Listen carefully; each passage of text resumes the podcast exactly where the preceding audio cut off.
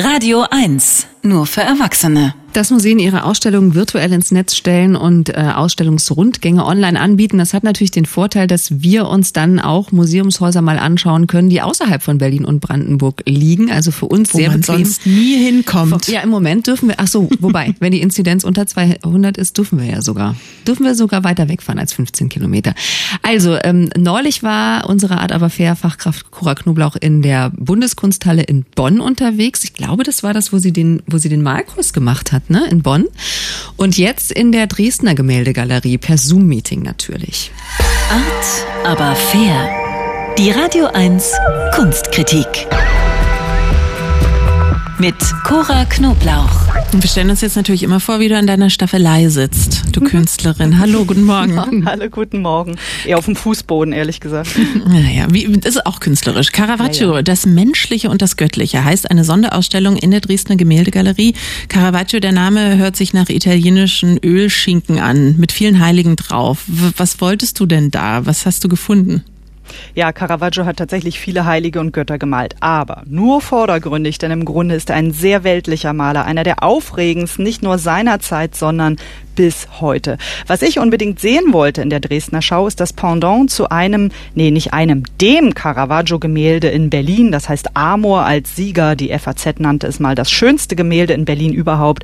Es hängt in unserer Gemäldegalerie, da ist so ein nackter Amor drauf, ein braun gelockter Junge mit Engelsflügeln und dieser Junge darauf, ein Teenie aus Rom, der Caravaggio eben für diesen Amor-Modell gestanden hat, den hat er noch ein paar Mal gemalt, unter anderem als jugendlichen Johannes den Täufer und den gibt es eben gerade in Dresden zu sehen, ein ebenso ikonisches Bild und Star der Ausstellung. Was ist so besonders an diesen beiden Bildern? Ist es wirklich dieser braun gelockte junge Mann darauf? Bist du verliebt?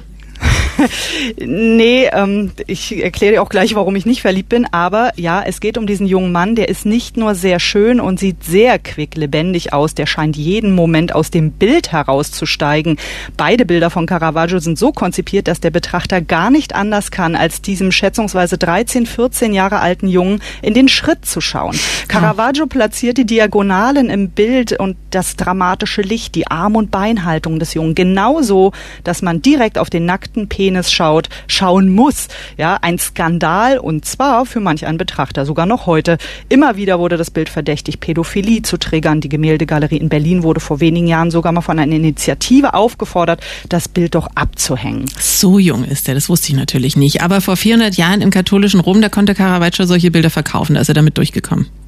Du, die Leute rissen sich um Caravaggio, der war ein Superstar. Alle wollten malen wie er. Rubens, Rembrandt, eine ganze Generation hat sich an ihm abgearbeitet, ihn regelrecht kopiert. Zu seinen Auftraggebern gehörten vor allem Adlige und viele Kardinäle.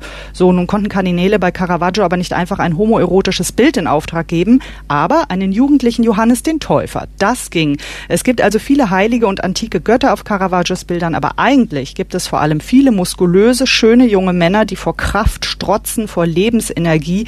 Manche Kunsthistoriker lesen aus diesen Bildern eine gewisse sexuelle Freizügigkeit in Caravaggios Zeit. Ja, also keine Ahnung, wie freizügig es tatsächlich in Rom war vor 400 Jahren. Aber auf jeden Fall hat dieser Künstler vor 400 Jahren Bilder geschaffen, die über Epochen hinweg Menschen emotional bewegen und regelrecht aufwühlen. Diese Online-Führung in der Dresdner Gemäldegalerie ist also sowas wie ein, wie ein Ausflug in die Erotik des italienischen Barock, könnte man möglicherweise so sagen.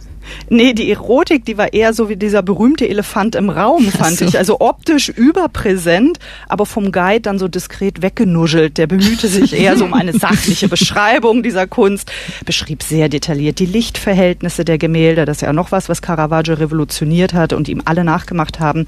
Ich fand das ganz amüsant, wie behutsam und nüchtern dieser Maler an der Führung beschrieben wurde. Also, Caravaggio führte einen unsteten Lebenswandel, hieß es. Oder Caravaggio hat immer wieder, kam immer wieder mit dem Gesetz ins Konflikt. Also, ich übersetze mal. Der Mann war hochbegabt, seine Kunst mega begehrt. Trotzdem hatte dieser Überkünstler keinen festen Wohnsitz, er hatte kein festes Atelier, er hatte keine Mitarbeiter, er versoff sein Geld, er hatte Mordanklagen am Hals, immer wieder Anzeigen und obendrein produzierte er Bilder, die an die Grenzen der Zensur stießen und auch heute noch stoßen, denn hätte Caravaggio die Bilder heute gemalt, er könnte sie wahrscheinlich nicht auf Instagram stellen. Das heißt, so große Fragen wie, was kann Kunst und was darf Kunst, die kann man an Caravaggio wunderbar verhandeln und deswegen lohnt lohnt sich ein, wenn auch virtueller Abstecher nach Dresden und in die Berliner Gemäldegalerie, wenn sie dann wieder offen hat, sowieso. Bewirb dich doch als äh, Führerin, als Guide. Das kannst du auch bestimmt von zu Hause vom Fußboden aus machen. Ja, ich mache dann die Erotik im Barock.